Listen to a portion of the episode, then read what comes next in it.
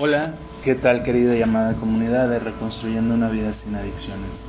Me presento por si es la primera vez que nos escuchas. Mi nombre es Elvis Yamil Codarrubia Chávez, psicólogo egresado de la Universidad de Colima con más de 10 años de experiencia en la prevención y tratamiento de adicciones.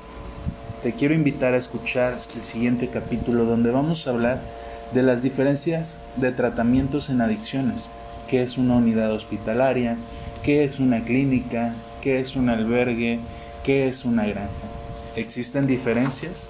Te hago la invitación a que nos continúes escuchando, no sin antes recordarte que nos puedes encontrar en Facebook, en la página oficial de Reconstruyendo una vida sin adicciones, donde de lunes a viernes tenemos un Facebook Live que damos lectura a las reflexiones de los grupos de Alanón.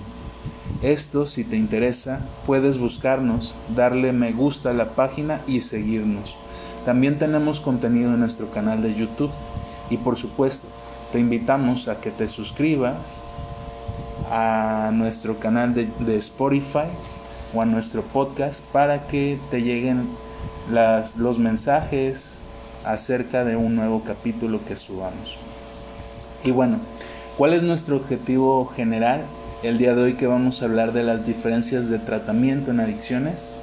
Pues bueno, es que toda persona interesada en recibir tratamiento residencial, o sea, internamiento, conozca las diferentes opciones que existe de atención en adicciones. Nuestros objetivos específicos son dos. El primero es conocer los diferentes modelos de atención residencial y el segundo, conocer los reglamentos y derechos de los internos. Como ya lo habíamos mencionado en el podcast, en el episodio pasado, en nuestro país existen cuatro modelos básicos de abordaje para las adicciones. Existe un modelo profesional, un modelo mixto, un modelo de ayuda mutua y los modelos alternativos. Vamos a ver cuál es este primer modelo, el modelo profesional, qué conlleva, de qué se trata, eh, qué lo diferencia de los demás lugares o de los demás tipos de modelos de tratamiento. Y bueno, el modelo profesional, este tipo de tratamiento lo ofrecen los establecimientos denominados unidades hospitalarias o clínicas especializadas y el tratamiento puede ser ambulatorio o residencial. Y tal vez tú te preguntes, como estos términos son un poco más técnicos, tú tal vez te preguntes, ¿qué es eso de ambulatorio y residencial?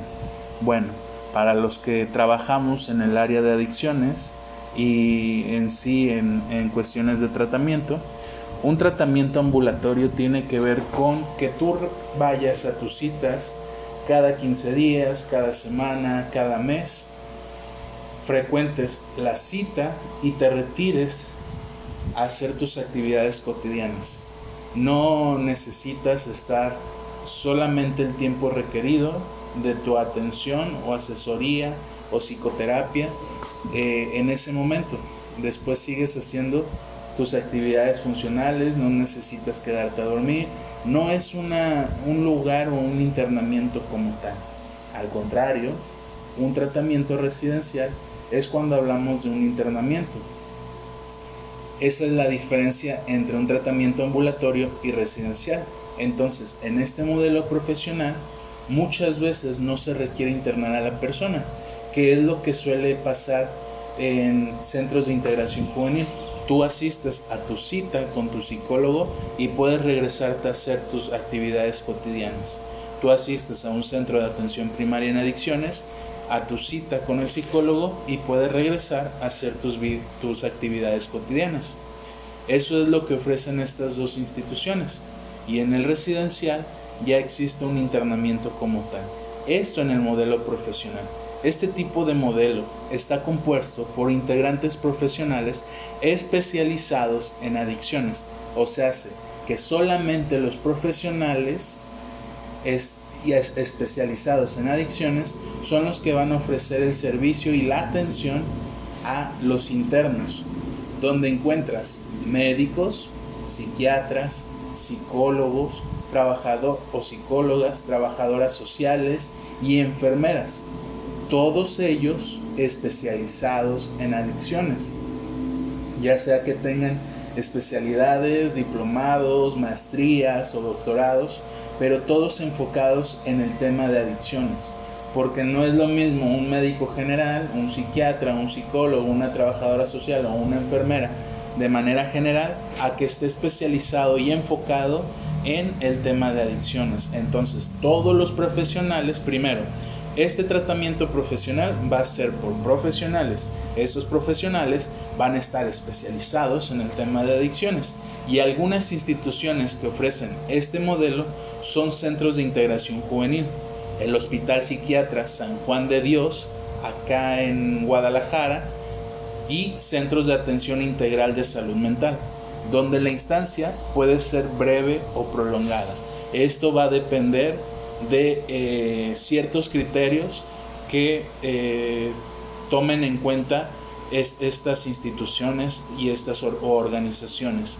Probablemente algunas personas que nos estén escuchando se pregunten dónde pueden encontrar estas unidades hospitalarias, sobre todo las de centros de integración. Y la gran noticia es de que se encuentran distribuidas en diferentes puntos del estado de la República.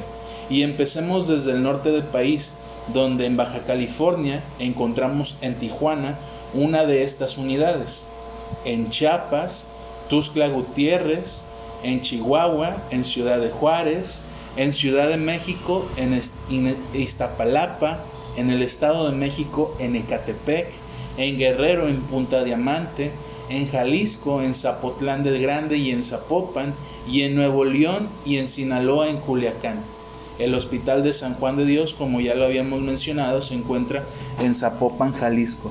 Así que si tú en algún momento requieres eh, internar a tu familiar en este modelo profesional, acércate a un centro de integración juvenil donde te van a asesorar cómo es el proceso, ya que existe como tal no una selección, pero sí criterios para determinar que las personas pueden recibir el tratamiento. Eh, algo que tiene eh, de diferencia totalmente, que se apega a las normas que ya habíamos hablado en el episodio anterior, que, rigen y que estipulan y, y, que se basan en los derechos humanos de las personas, es que estas unidades hospitalarias son de puertas abiertas. ¿Qué quiere decir esto? Que primero, para que el paciente reciba el tratamiento debe de ser voluntario. Y voluntario nos referimos a que él acepte el tratamiento y él entre por voluntad al lugar. Porque el día en que él se decida salirse, no se le va a, obstruir o eh, a obstruir como tal, discúlpenme, obstaculizar quería decir esa palabra, mil disculpas, mil disculpas. Entonces, eh, no se le va a eh, obstaculizar el que él decida salirse de este lugar. ¿Qué es lo que se hace cuando una persona está en estos lugares? Se habla con él, se le dice por qué se quiere ir, se le avisa a su familia y una vez que se le avisa a su familia, él toma la decisión de irse. Solamente le hablamos a la familia sabe que el paciente o su familiar eh, decidió o tomó la decisión de salirse del tratamiento y de la, de la unidad hospitalaria. Eso con la finalidad de que los, los familiares sepan que ya no forma parte del tratamiento y de que él decidió abortar eh, el tratamiento y que sean conscientes de que probablemente pueda llegar a su casa en comparación de otros lugares donde probablemente escuchamos que a veces las personas entran de manera voluntaria y cuando deciden querer salir porque tal vez el síndrome de abstinencia no ha sido controlado, manejado con estrategias y técnicas eh, suficientemente aptas para hacer reconocer eh, a la persona el problema de adicción, se retiene a la fuerza y se obliga a que se concluya el tratamiento. Esto es lo que ofrece el modelo profesional. Ahora hablemos de los modelos mixtos. Estos modelos además de contar con un equipo de trabajo multidisciplinario, a su vez dentro de su estrategia de intervención, adhieren el programa de los 12 pasos de Alcohólicos Anónimos y dentro del personal que colabora en la clínica se incluyen adictos en recuperación que han recibido formación y capacitación terapéutica a los cuales se le denomina consejeros o padrinos los cuales, a través de sesiones grupales, apoyan en el tratamiento y rehabilitación de los internos. Este tipo de modelo está basado en el modelo Minnesota, el cual fue originado en Estados Unidos en la clínica pionera del mundo especializada en adicciones, la clínica Hadensen, en los años 50.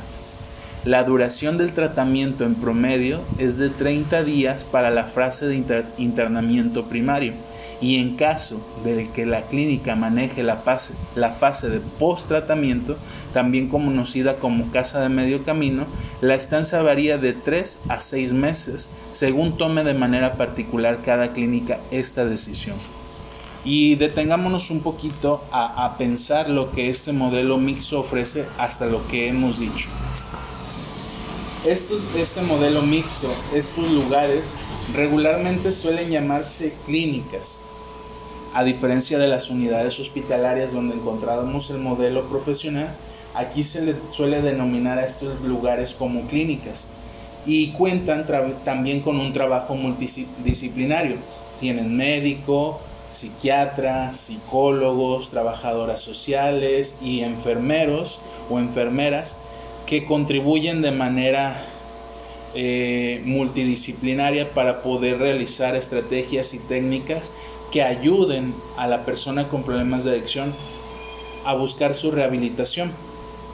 Pero algo que tiene este modelo mixto es que aunado a eso se refuerza a través del programa de Alcohólicos Anónimos y sus 12 pasos.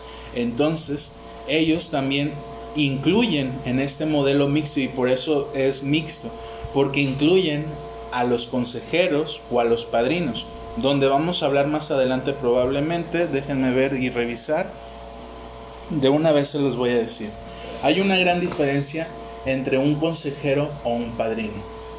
Y, la diferencia radica en el que el consejero lleva más de dos años en rehabilitación y aparte de esos dos años en rehabilitación se ha capacitado y se ha preparado, especializado incluso en temas de prevención y tratamiento de adicciones. Es la gran diferencia en que hace un consejero a un padrino.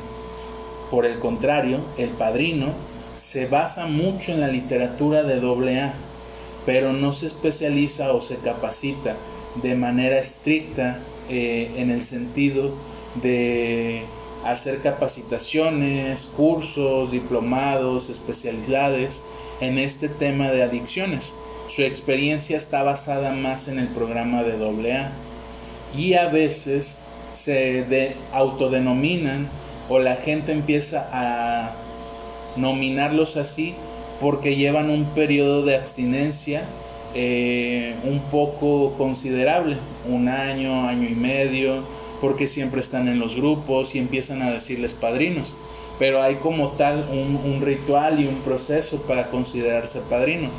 Pero esta es la gran diferencia. Entonces, estos modelos mixtos utilizan a los consejeros o padrinos para dar también parte del tratamiento. Y entonces a través de grupos terapéuticos, eh, ellos buscan a través de lo que han adquirido como conocimientos personales y profesionales, eh, poder capacitar y dar información a, a los internos. Es la gran diferencia que hacen. Estos modelos consideran a estas personas, a los consejeros, como un gran ejemplo de vida para los internos. Por eso es un modelo mixto. Y la duración, pues ya lo vimos, es de 30 días en el primer periodo. Después se va a tomar en cuenta, dependiendo diferentes clínicas, si es de 3 a 6 meses, esta casa de medio camino. Y cuando hablamos de un post tratamiento de casa de medio camino, tal vez algunos ya lo sepan, pero para quienes no lo sepan, estos, estos lugares de modelos mixtos que son clínicas o denominadas clínicas, utilizan este, este post-tratamiento de medio camino como una forma de ir eh, redirigiendo y buscando esa reinserción social de, la persona con problemas de adicción a, la sociedad.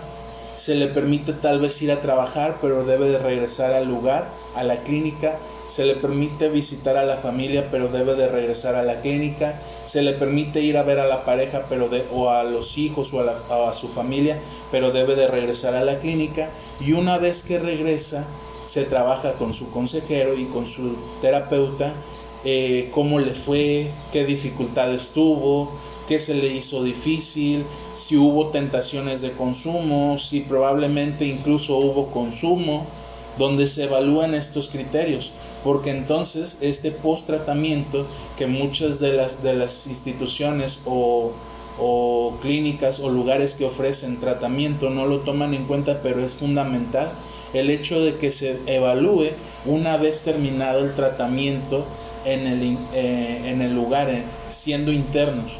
¿Qué ha pasado? ¿Cómo te ha ido? ¿Cómo lo has manejado? ¿De qué te has dado cuenta? ¿Qué dificultades has tenido? ¿En qué deberíamos de trabajar? ¿Qué te ha costado trabajo? Eh, ¿Qué has detectado que necesitas reforzar?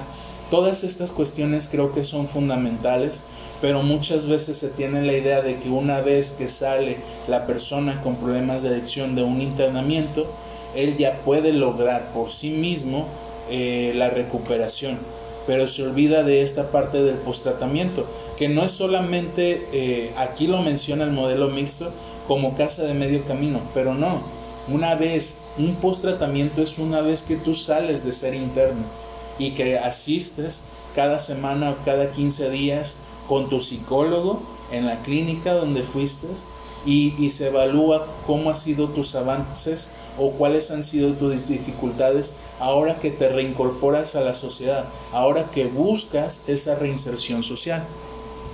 La mayoría de clínicas en diferentes estados optan por este modelo de tratamiento, dado que hace un abordaje multidisciplinario, abordando los aspectos físicos a través de lo médico, lo mental a través de lo psiquiatra, lo emocional a través de la psicoterapia o la psicología y lo familiar a través de la terapia familiar, familiar y espiritual a través del programa de los 12 pasos de AA y Alanon. Algo, algo que rescatar y se me había olvidado es que tanto en el modelo profesional como en el modelo mixto, a los familiares, y que ahorita lo retomo que hablamos de la terapia familiar, se les exige como requisito para que ellos puedan ver al paciente, al interno, que ellos asistan a un grupo Alanon o incluso aparte de asistir al grupo de Alanon, la clínica o el, o el albergue o la unidad hospitalaria tiene un día especial donde se ofrece terapia familiar y es requisito para poder ver al interno que asistas a un grupo de Alanón donde se te selle una boleta y asistas a las terapias familiares, porque aquí tanto el modelo mixto como el modelo profesional toman en cuenta la importancia de involucrarse tú como familiar o como pareja en el tratamiento, no del adicto, sino en tu propio tratamiento y comprendas o busques tratar de comprender cuál es la situación que sigue manteniendo el problema de adicción en tu familia o con tu familiar o como tu persona que se encuentra eh, al cargo de, de, la persona con problemas de adicción. Ahora, permítanme un momento. Hasta aquí hemos hablado del modelo mixto y del modelo profesional.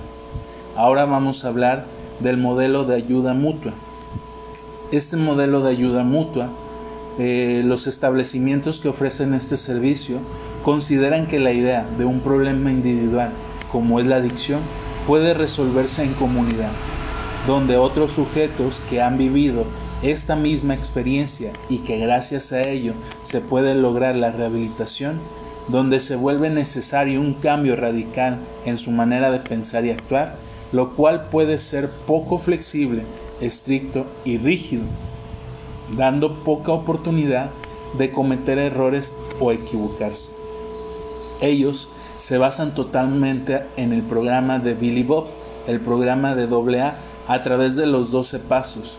Y a veces este modelo de ayuda mutua eh, toma como referencia también, no sé si lo han escuchado, pero existen grupos que no son AA o que no se basan en los 12 pasos, sino que se enfocan mucho en el cuarto y quinto paso. Son estos lugares ya son albergues o granjas. Mientras los primeros, el modelo profesional, hablábamos de unidad hospitalaria, en el modelo mixto hablábamos de clínicas, aquí en el modelo de ayuda mutua estamos hablando de albergues o granjas. Y esto, abreviándolo lo que habíamos mencionado, ellos buscan ayudar a la persona con problemas de adicción, pero siendo ayudados por otras personas que en algún momento intentan buscar su rehabilitación o ya están en rehabilitación. Son adictos que no han recibido ninguna capacitación, que los pocos conocimientos o nulos conocimientos que tienen de la adicción son a partir de que ellos, no todos, y se los digo porque lo he visto, leen libros de doble A. Y mucho de su forma de atender al interno es a partir de sus experiencias personales. Aquí suele ser más rígido como lo habíamos mencionado y estricto, donde no se le da oportunidad de cometer algún error o equivocarse a la persona con problemas de adicción. Suelen ser muy estrictos estos lugares. A veces se pierden mucho el sentido de, de lo que vamos a hablar más adelante de los derechos de un interno. Pero, sin embargo, pareciera que hoy en día no hay quien los regule en el estado de Colima, hace poco uno de los exdirectores de una clínica me mencionaba que hay más de 60 lugares que ofrecen eh, atención al tratamiento de adicciones. Más de 60 albergues, clínicas y unidades hospitalarias. No tenemos como, ah, no, sí tenemos dos unidades hospitalarias aquí en Colima.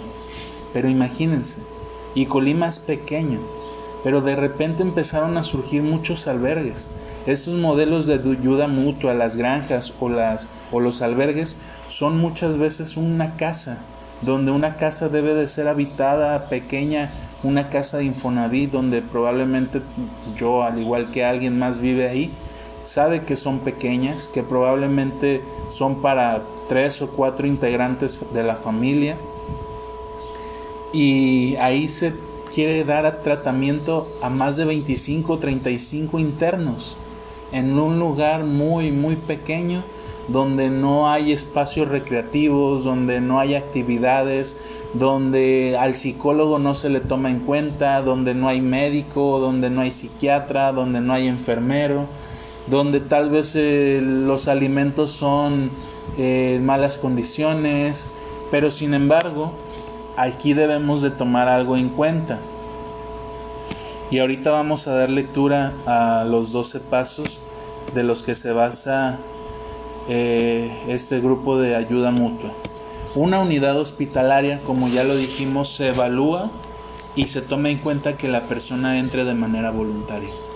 Suelen ser muy costosos debido a que el tratamiento que llevan es totalmente profesional y pagarle a un profesional cuesta, cuesta económicamente y tiene un alto costo. Pagarle a psiquiatras, pagarle a médicos, pagarle a psicólogos, pagarles a enfermeros, pagarles a trabajadoras sociales que están especializados, no solamente de manera general, sino que se especializaron, tiene un alto costo. Y muchas veces el gobierno o los o ya sea estatal o federal, dan apoyo a estos lugares, pero eh, los alimentos, los talleres, las actividades, las estrategias, las técnicas, un modelo como tal profesional conlleva tiempo y eso es lo que ofrece un modelo profesional. que regularmente suelen ser costosos.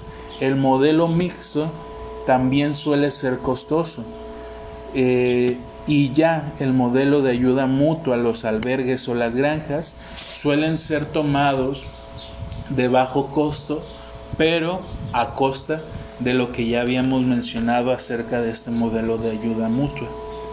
Y rápidamente vamos a leer los 12 pasos de los que se basa en este modelo de ayuda mutua.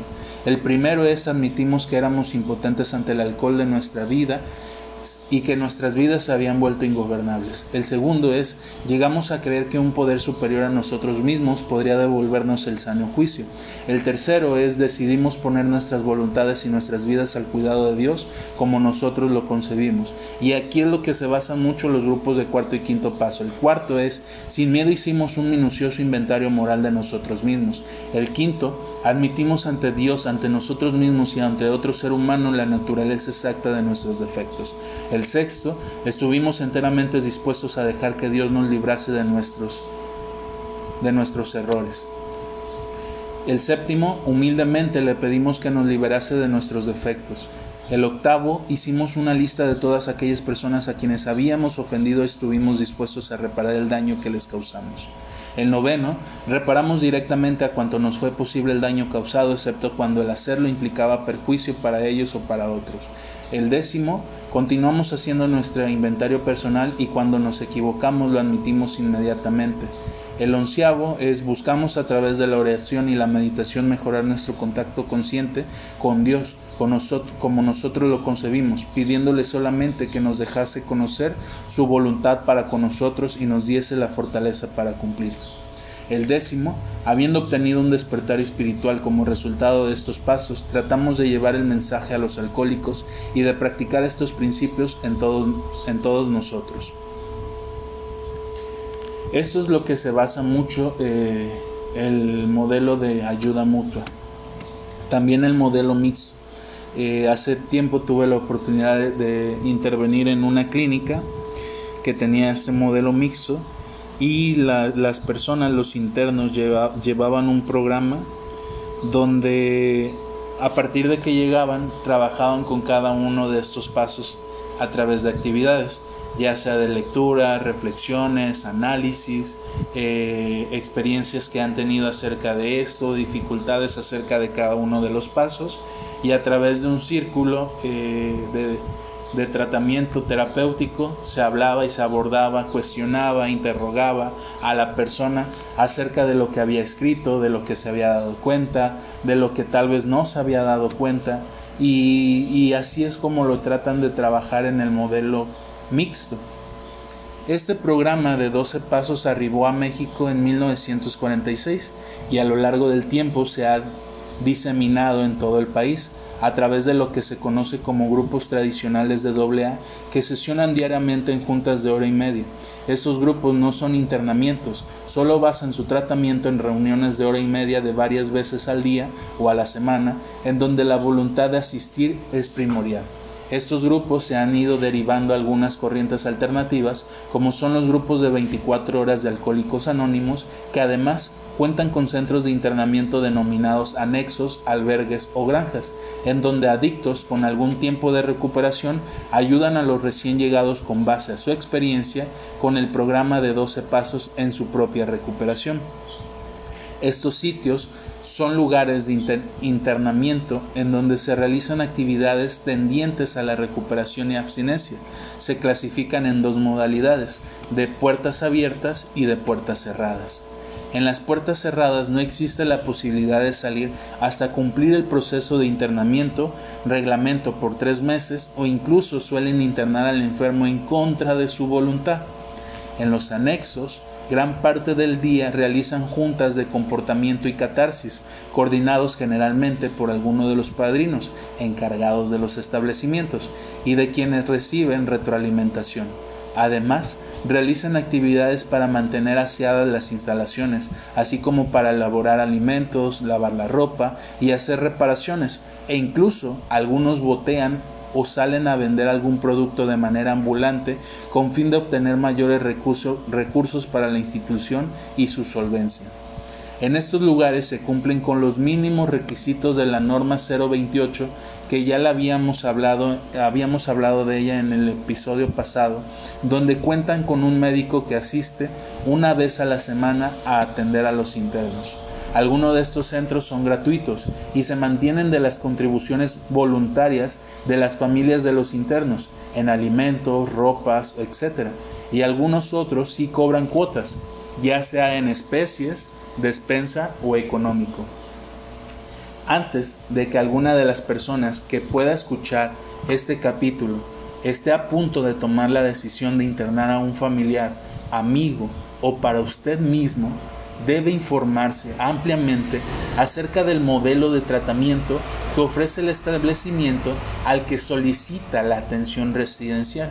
Y aquí volvemos a señalar la importancia que según a través de datos que hemos encontrado en investigaciones, el 80% de las personas no requieren un internamiento y pueden optar por un tratamiento ambulatorio y algunas de las opciones pueden ser y vamos a mencionar algunas.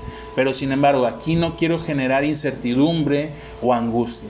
Cuando estas investigaciones hablan de que más del 80% o el 80% de las personas no requieren un internamiento, se debe de tomar criterios que ya habíamos mencionado en el episodio anterior, donde va a depender de la dependencia física o psicológica que la adicción, la sustancia que consume la persona con problemas de adicción, eh, esté consumiendo y manifiesta donde probablemente ya viste los criterios que habíamos mencionado en el episodio pasado y entonces no forma parte de este 80% de personas que no requieren un internamiento. Este es un dato contradictorio ya que las metanfetaminas, que es una de las sustancias que en México, o al menos en el estado de Colima, están por arriba de la media nacional, eh, tienen un gran, una gran eh, dependencia física. Entonces aquí no podemos hablar de que requieren un, no requieren un internamiento. Por todo, es todo lo contrario. Requieren un internamiento a fuerzas o obligatoriamente porque necesitamos trabajar algunas cuestiones. Pero bueno, vamos a hablar, si es tu caso, de los tratamientos ambulatorios y de las diferentes opciones que tienes o puedes tener o puedes ofrecer a tu a la persona que esté consumiendo. Unos son los grupos de alcohólicos anónimos tradicionales, reuniones de una hora, asistir con un médico psiquiatra, con un psicoterapeuta especializado en adicciones, asistir a centros de integración, asistir a centros de atención primaria en adicciones, a los CAPAS. Estas son diferentes opciones. Si ustedes como familia, pareja o persona con problemas de adicción no han visto resultados y se ha complicado el tratamiento y el consumo de sustancias psicoactivas, podríamos proponer el tomar la decisión de un internamiento, el cual, como ya vimos, puede llevarse a cabo en unidades psiquiátricas o hospitalarias, en una clínica o comunidad terapéutica especializada en adicciones, en un centro de tratamientos en adicciones, anexo, albergue o granja. Y aquí aprovechamos para señalar que sí, que sí existen diferencias en el tratamiento que ofrece cada una de estas instituciones, ya que tanto en las unidades hospitalarias como en las clínicas, la atención es proporcionada por profesionales de la salud mental, mientras que en los denominados centros de tratamiento, anexos, albergues o granjas, los encargados de atender a los internos son adictos en recuperación y solo eventualmente se apoyan por médicos, psicólogos, pero que no trabajan de planta en el establecimiento. Ya para terminar, vamos a hablar de cómo familiar, pareja o tutor de la persona que va a ser internada, usted puede solicitar y verificar lo siguiente en el lugar donde decida internar a su familiar o a su pareja. Y ojo aquí, es importante que tú como familiar, si quieres exigirlo o solicitarlo, puedes hacerlo de manera libre. Si al lugar que tú vas y pides esta información y se te niega, entonces debemos de cuestionar si es un buen lugar o no en el lugar donde decidimos internar o tomar la decisión de internar a nuestro familiar. El primero es el permiso de funcionamiento por parte de la Secretaría de Salud. este documento respalda la legalidad del establecimiento. No todos lo cuentan con ello, ojo. Por eso es importante que tú como familiar, pareja o tutor conozcas esta información. Solicites el aviso de responsable médico del establecimiento por parte de la Secretaría de Salud. Verifiques que el establecimiento cuente con reconocimiento por parte del Consejo Estatal contra las Adicciones, el CONADIC, ya que es indicador de que cumple con los criterios mínimos de calidad estipulados por la norma oficial 028 solicites la cédula profesional y los títulos del personal profesional que diga laborar en el establecimiento, así como sus horarios de asistencia, en el caso de que existan servicios profesionales. Verifique el estado físico de las instalaciones, incluyendo el área de atención médica. Verifiques que se encuentra a la vista los derechos de los pacientes y sus familiares estipulados por Secretaría de la Salud. Estos puntos son fundamentales. Ahora, ¿cuáles son los derechos de los pacientes? Y cerramos con esto. Son aquellos que, se les, que les aseguran un tratamiento digno y de calidad durante su instancia en el, en el establecimiento, como no ser sometidos a restricciones físicas o maltratos, recibir un trato digno y humano por parte del personal del establecimiento, independientemente de su diagnóstico, situación social o económica, sexo, etnia, ideología o religión. No ser sujetos de discriminación por su condición de enfermos adictos. A su ingreso es obligatorio informar a su familiar y o a su representante legal tanto de las normas que rigen tal establecimiento como del tratamiento y su duración.